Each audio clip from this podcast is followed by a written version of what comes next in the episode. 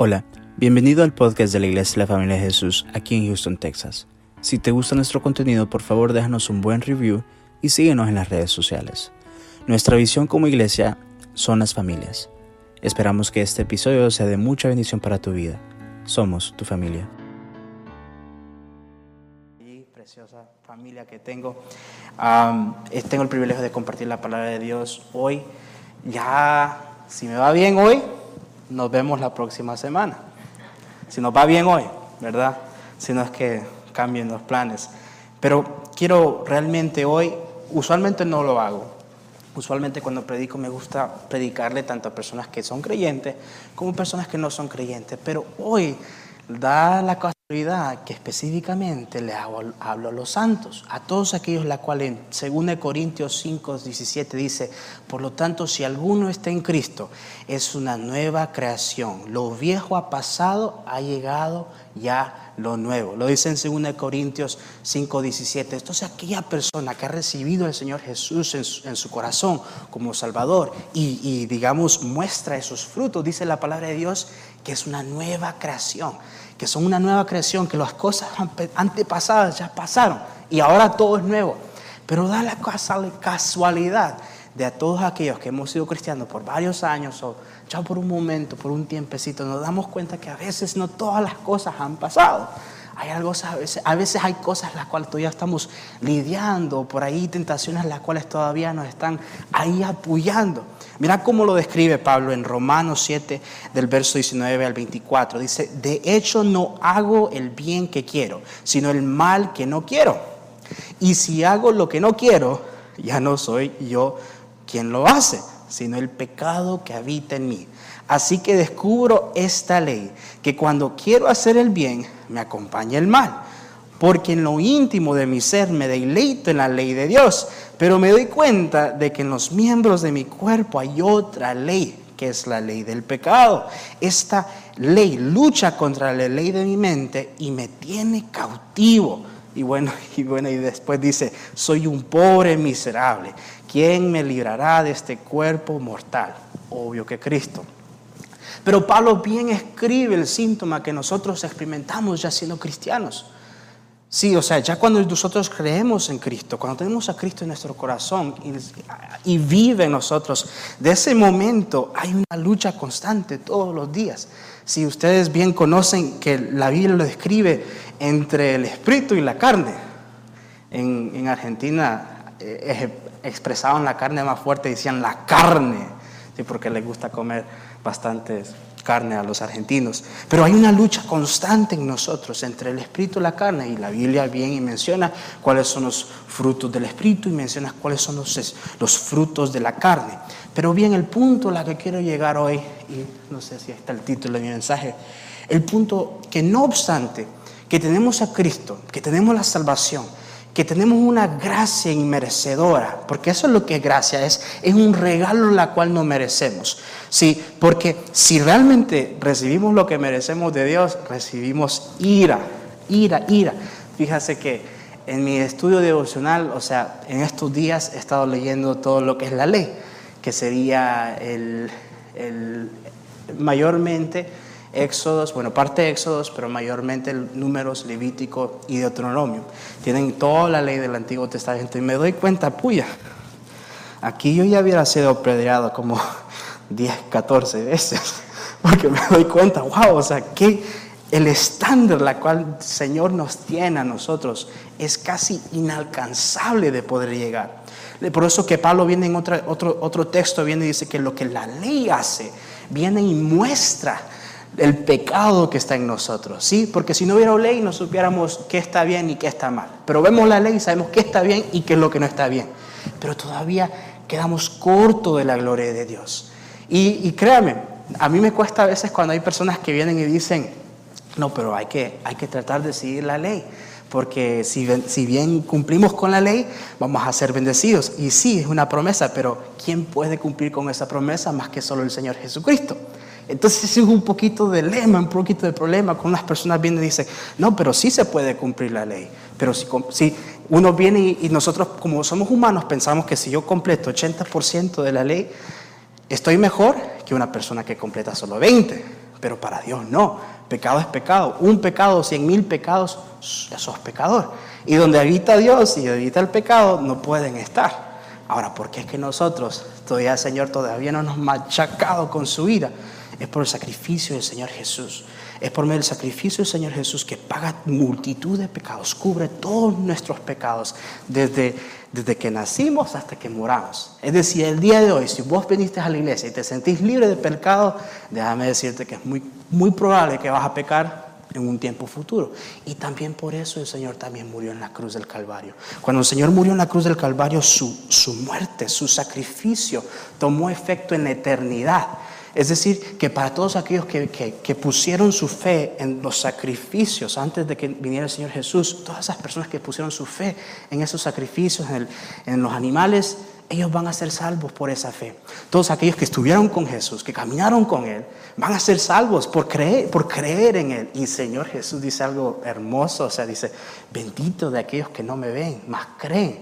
Nosotros también somos salvos por sacrificio Señor Jesús y nuestra descendencia también. Ahora, con eso, ¿qué es lo que quiero decir?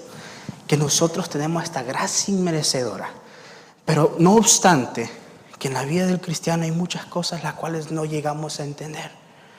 Porque si bien el Señor nos promete esta abundante, hermosa vida, porque el Señor dice que nos da una vida, pero no solo una vida normal, no una vida mediocre, sino una vida abundante. Sí, y, abundante significa que somos bendecidos en muchas áreas. Y realmente que somos bendecidos, somos una iglesia de bendecidos. Mi hermano me decía, hoy temprano mandaba un mensaje de texto y me decía, este, nosotros los, los, los cristianos de hoy en día somos bien bendecidos bien, bien bendecidas. Imagínense que en otra parte del mundo tienen que esconderse la gente para reunirse así como nosotros y nosotros que tenemos aquí aire acondicionado, bonitas luces, tenemos un audio espectacular, personas que nos pueden estar viendo en vivo. En otros lugares las personas se tienen que esconder para reunirse porque están en peligro de ser realmente, no que hablen mal de ellos, sino que realmente sean arrestados, incluso pueden ser este, ejecutados a muerte. Imagínense eso. Entonces nosotros somos muy bendecidos, pero no obstante, la vida nos da golpes y la vida cristiana está llena de pruebas, de luchas y muchos golpes, que a la larga, muchas veces no las llegamos a entender en el proceso, pero a la larga lo único que viene haciendo es perfeccionándonos más y más como Cristo. Entonces aquí, con toda confianza como iglesia, quiero apuntar a una cosa, una idea muy sencilla mas creo que el Señor nos quiere recordar esta noche de fijar, de mantener nuestros hijos, nuestros ojos puestos en Cristo. Es por eso que titulé mi mensaje No despegues la vista. No despegues la vista de Cristo. Porque ¿qué llega a pasar cuando despegamos la vista del Señor Jesús, de Dios, de Cristo? Hay varias cosas que llegan a pasar, pero tengo tres. Se las voy a compartir. La primera es apatía espiritual. No sé si se llega a entender apatía espiritual. Apatía espiritual significa que uno no siente nada, no siente absolutamente nada en el ámbito espiritual. Venís a la iglesia, te sentás, todo normal, venís a los cultos, escuchás, qué linda música, me voy a la casa, como que no pasó nada. Por ahí estás en un ambiente donde la presencia de Dios se está moviendo palpablemente, pueden ver milagros, sanaciones, prodigios, liberaciones, lo, que sea. Y vos estás como que, oh, oh, wow. Y como que nada pasó. No hay, no hay como, no, uno no reacciona a las cosas espirituales que están pasando alrededor. ¿Saben? Cuando, cuando nosotros aquí tenemos un culto hermoso, hermoso, hermoso, un domingo, y que digo yo, wow, cómo, qué bello está la presencia de Dios, salgo de aquí y me doy cuenta que estoy tan lleno de la presencia de Dios que si voy a un lugar donde no ha estado la presencia de Dios tan en fuego, me doy cuenta, uy, aquí, mm, aquí, aquí hay bastante opresión. Créanme, en una ocasión salí de aquí de la iglesia y tenía que ir a comprar un par de cosas en Kroger. Ya nomás que entré al Kroger, se sentía en el ambiente. No, no, es como, no es que la temperatura estaba mala, no es que tenía una enfermedad, no, pero el ambiente se sentía tan tenso. Mirabas, mientras pasaba con la carreta, miraba los ojos de las personas. Viste que dice la Biblia que los ojos son la lámpara de nuestra alma. O sea, cuando uno, tú, cuando estés hablando con una persona, te puedes sonreír, te puede mostrar los dientes, lo que sea, pero con los ojos realmente llegas a ver si una persona está triste, feliz, contento. Bueno, me daba cuenta mientras pasaba la carreta, miraba a las personas y miraba la gran tristeza en las, las personas, en las almas. Sentía espíritus de depresión, de suicidio, de muerte, tal, tal, tal. Era tan tenso. Ahora, una persona que tiene apatía espiritual no se da cuenta nada de eso. Va a lugares, va a lugares, va a lugares y no puede percibir el ambiente. Eh, mira cómo lo dice este en Gálatas 5.1. Estad pues firmes en la libertad con que Cristo nos hizo libres y no estéis otra vez sujetos al yugo de esclavitud. ¿Qué es lo que quiero mostrar con este versículo? Cuando nosotros despegamos nuestra vista del Señor Jesús, volvemos a como éramos antes y sentimos apatía espiritual. Porque déjeme decirle que cuando usted no conocía a Cristo, bueno, si usted ha sido cristiano de cuna, por ahí un poco, diferente, pero por lo menos en mi caso, yo no he sido cristiano desde nacimiento. Yo viví una vida antes sin Cristo y me daba cuenta que yo podía vivir en pecado, más no me sentía culpable. El momento que recibí al Señor Jesús, oh, el Señor me venía y me andaba quitando toda la basura debajo de la, de, la alfombra y me decía, mira, esto hiciste, esto hiciste, esto hiciste, repítete, repítete. El Espíritu Santo trae convicción. Pero en Gálatas 5.1, donde viene Pablo y habla de la ley y de la gracia, que ahora estamos nosotros sujetos a Cristo, viene y dice, no vayan a volver a donde vinieron antes ustedes, donde ahora están, donde estaban antes sujetos a la ley, donde antes no, era, no estaban en Cristo, donde antes, vivía, donde antes vivía sin la gracia de Cristo. No volver a esa apatía espiritual. Entonces, bueno, en otra, en otra cosa de la apatía espiritual, antes de seguir adelante, el pastor Roberto Quijano, en una de sus prédicas antiguas que escuchaba, que tuve que editar y ver, él decía que la apatía espiritual es una de las señales de ser atacado espiritualmente.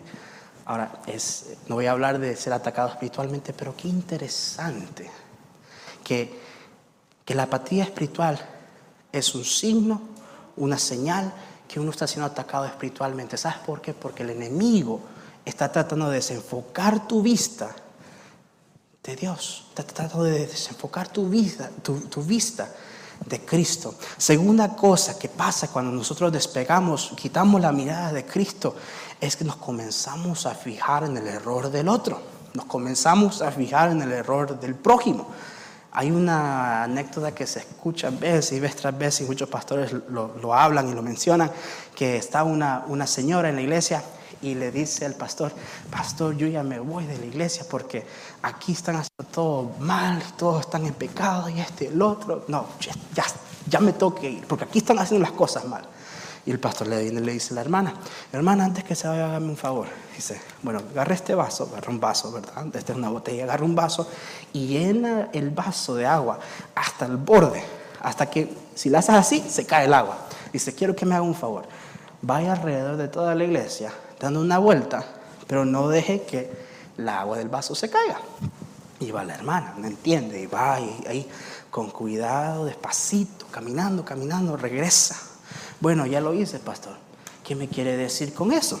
Y el pastor le dice, ¿te diste cuenta mientras tenías el vaso así, estabas con cuidado, cuidándolo? ¿Te diste cuenta que le falta pintura a la pared? ¿Te diste cuenta que le falta limpieza al piso? ¿Te diste cuenta de esto? ¿Te diste? Y la, hermana le dice, no, bueno, así es en las cosas de Dios. Cuando estás bien enfocado en las cosas de Dios, no hay oportunidad para que te fijes en los errores de tus hermanos. Mira cómo lo dice Jesús en Mateo 7, 4 al 5. Es un poco fuerte el Señor Jesús en ciertas ocasiones, bien radical viene y dice, ¿cómo puedes pensar en decirle a tu amigo, déjame ayudarte a sacar la estilla de tu ojo cuando tú no puedes ver más allá del tronco que está en tu propio ojo?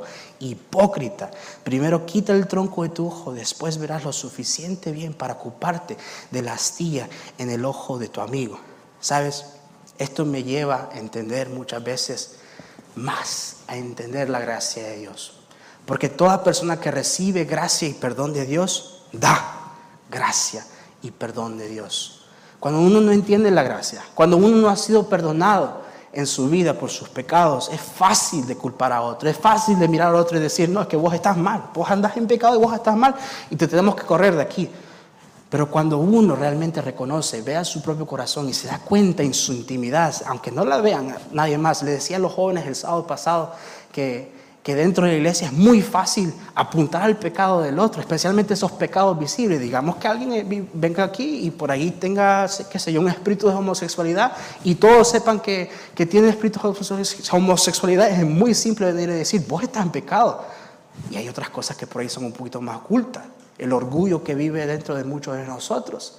Pero también eso es pecado. Y es más, dice el Señor, que en varias ocasiones parece que ese pecado es más y más detiene la presencia de Dios y la gracia de Dios sobre uno. Pero cuando uno recibe la gracia de Dios, llega a entender el perdón, el amor de Dios, llega a poder dar amor y gracia. Y cuando ve un hermano que está fallando, un hermano que se, que se cae por ahí en tentación, lo primero que hace es venir a levantarlo. No anda diciendo, viste que caíste, viste que fallaste, viste que esto, viste que... No, se sube las, las, las ¿qué se llama? Mangas, se sube las mangas y viene y ayuda a su hermano a levantarse, porque siete veces cae el justo, más siete veces se levanta. Amén. Y tercera cosa, ¿qué pasa cuando despegamos nuestra vista, cuando quitamos nuestra vista de Cristo? Rebeldía espiritual. Y déjeme decirle que el Señor me habló bastante sobre rebeldía espiritual por un tiempo, porque en muchas ocasiones pasan cosas, incluso dentro de nuestra iglesia, porque aquí estamos en familia, abro mi corazón, pasan cosas que uno no llega a entender. ¿Por qué es que se fue fulano de tal? ¿Por qué es que padeció fulano de tal? ¿Por qué es que falleció mi querido pastor? Preguntas que uno se hace y no las puede llegar a entender. Bueno, en esta búsqueda de tratar de entender los tiempos, entender por qué, Señor, pasa esto, por qué pasa esto, me muestra rebeldía espiritual. Hay tres ejemplos que los encontré en el libro de números sobre tres aspectos de rebeldía espiritual. Estas cosas pasan y pasan hoy, pasan mañana, pasan en muchas iglesias, no solo hablando usted de aquí, pasan en muchas eh, esferas cotidianas de nuestra vida, pasan en ministerio, pasan en todas partes. Pero estos tres ejemplos las quiero compartir con ustedes. Primero, en número 12 veo la rebeldía contra el liderazgo. Viene María y Aarón en, inglés dice Miriam, Miriam. María y Aarón vienen y cuál es la queja de ellos. No voy a ir por el texto porque por cuestiones de tiempo, pero vienen y, y, hablaron en contra de Moisés y se quejaron y la queja era, y, y solo le habla Dios a él. No, también Dios me habla a mí.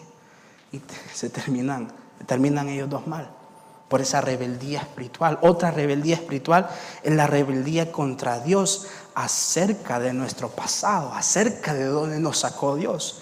Cuando fue en números 14, vemos que, que, el Señor le dice a Moisés, manda a, dos espías a ver la tierra prometida, la tierra que les prometí.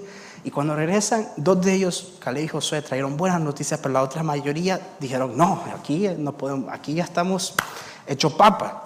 ¿Y qué pasa? Dice que el pueblo se rebeló contra Dios y decían, estábamos mejor antes en Egipto. Estábamos mejor antes en Egipto. Uh, y les fue muy mal, muy mal les fue. Y la tercera rebeldía que vi en la escritura es el número 16, rebeldía contra la forma de ministrar. Vemos aquí la rebelión de Corea donde se levantaron varios hombres, varios líderes. Pónganse de cuenta que Moisés en un momento estaba haciendo un montón de cosas para la gente. Estaba haciendo un montón de cosas y el Señor viene y por medio de su suero le viene y dice, no, es que vos tenés que delegar ciertas funciones a otras personas. Mira personas que por ahí tengan el don, por ahí que tengan la gracia, por ahí que, que tengan un celo por las cosas de Dios. Escógelos y delega a ellos que hagan ciertas tareas. Bueno, de esos que Moisés delegó trabajos y y, cosas por hacer, de esos se vinieron a rebelar contra él y le decían, ¿y vos por qué es que haces las cosas así? ¿Por qué solo vos te pones delante de Dios? ¿Por qué solo vos te encontrás con Dios? ¿Y no, no somos todos aquí santos? Hoy les fue muy, muy mal, que varios de ellos llegaron a fallecer. Entonces eso es lo que pasa muchas veces. Cuando despegamos nuestra vista de Cristo, viene el pecado número uno dentro, de nosotros se llega a, expresar, que la rebeldía.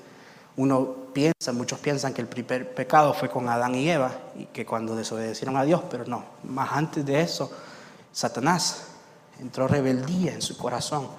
Todo el mundo le estaba glorificando, cantando, alabando al Señor. Y él dijo, ¿y por qué a mí no? Rebeldía, rebeldía. Pero, ya hablamos de todo lo malo, pero ahora vamos a lo bueno. ¿Qué pasa cuando ponemos nuestros ojos, nuestra mirada en Cristo Jesús? Ahora aquí sí quiero que vayan conmigo. Vamos a Lucas capítulo 8, verso 43. Lucas capítulo 8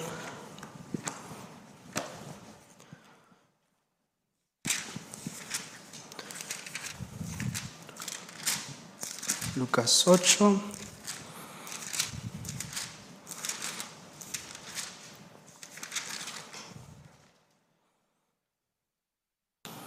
Versículos 43.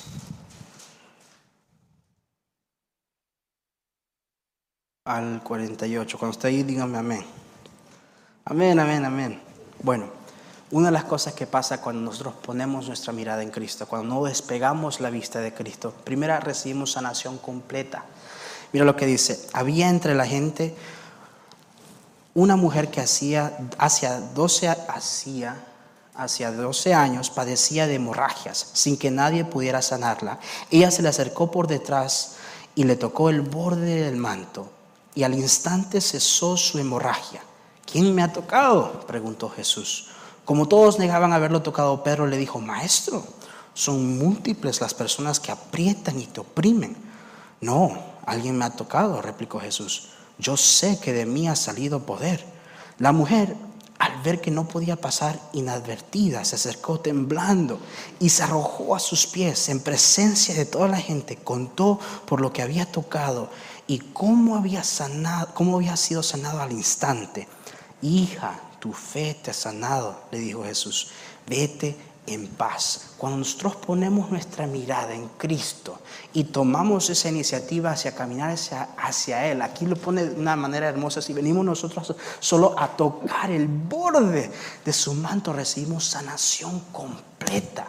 Sanación completa y no estoy hablando de solo por ahí, solo una gripe, una tosecita, sino por cosas graves, incluso cosas del corazón, cosas que duelen, traumas o, o engaños o traición, mentiras, lo que sea. El Señor puede traer una sanación completa cuando ponemos nuestros ojos en Él. La segunda cosa que el Señor hace y, no, y puede llegar a pasar cuando nosotros ponemos nuestros ojos en Cristo, la encontramos en Lucas capítulo 19 por favor, vaya ahí conmigo. Lucas capítulo 19, verso 1 al 10. Uh, este es famosísima este texto. ¿Están ahí? Amén. Cuando nosotros ponemos nuestra mirada en Cristo, nos volvemos huéspedes de la presencia de Dios. Mira lo que dice aquí. Jesús llegó a Jericó y comenzó a cruzar la ciudad.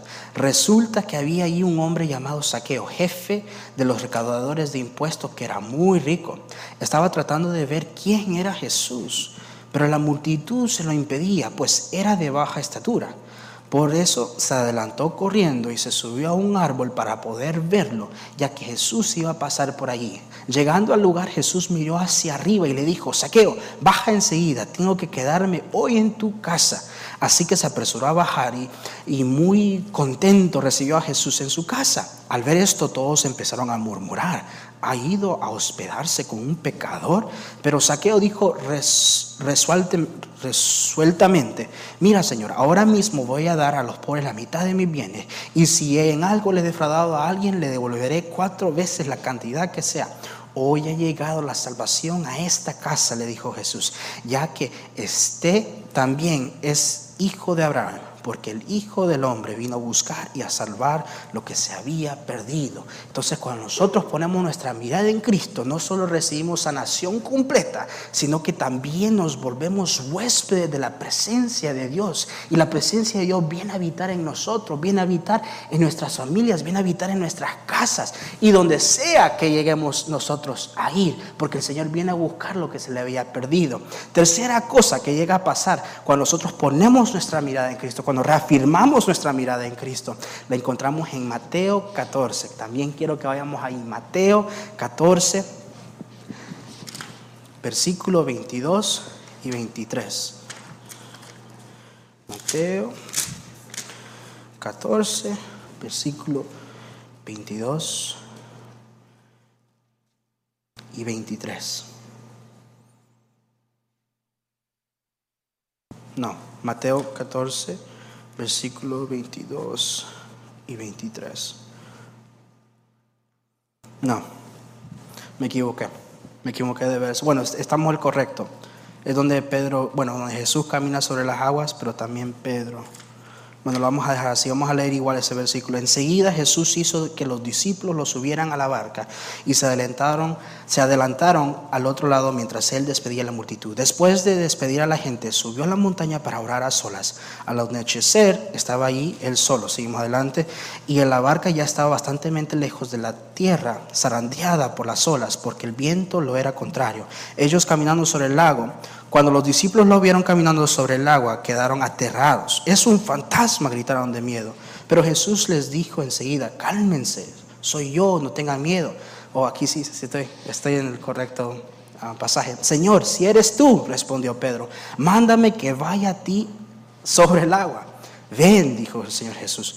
Pedro bajó de la barca y caminó sobre el agua en la dirección a Jesús, pero al sentir el viento fuerte tuvo miedo y comenzó a hundirse. Entonces gritó, Señor, sálvame. Enseguida Jesús lo atendió la mano y sujetándolo lo reprendió.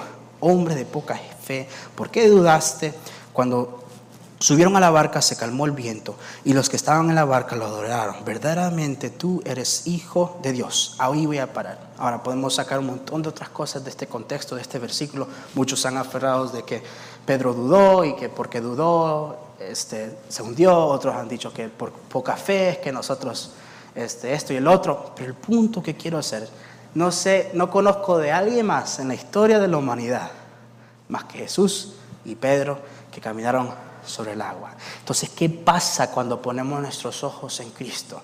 No solo recibimos sanación completa, no solo somos huéspedes de su presencia, pero logramos hacer cosas sobrenaturales. Pónganse a pensar ustedes en los sueños, en las promesas que Dios le ha dado y que parecen imposibles. Cuando nosotros mantenemos nuestros ojos en Cristo, las vamos a llegar a poder hacer las vamos a llegar a poder cumplir. Y cuarta cosa, por cuestiones de tiempo, no les voy a pedir que vayan allí, pero la cuarta cosa que pasa cuando nosotros ponemos nuestros ojos en Cristo es que veremos la gloria de Dios. Sea cual sea la situación, sea cual sea la prueba, sea cual sea. Mira lo que dice en el libro de Hechos, capítulo 7, del 54 al 56, que ahí mismo titulado es la muerte de Esteban. Dice, al oír esto, porque estaba en un debate Esteban con fariseos, y bien les debatió Esteban, estaba en lo correcto, estaba guiado por el Espíritu Santo, pero los fariseos, al escuchar que ellos, que, que Esteban proclamaba el nombre de Jesús, lo querían apedrear. Al oír esto, rechinando los dientes, montaron en colera con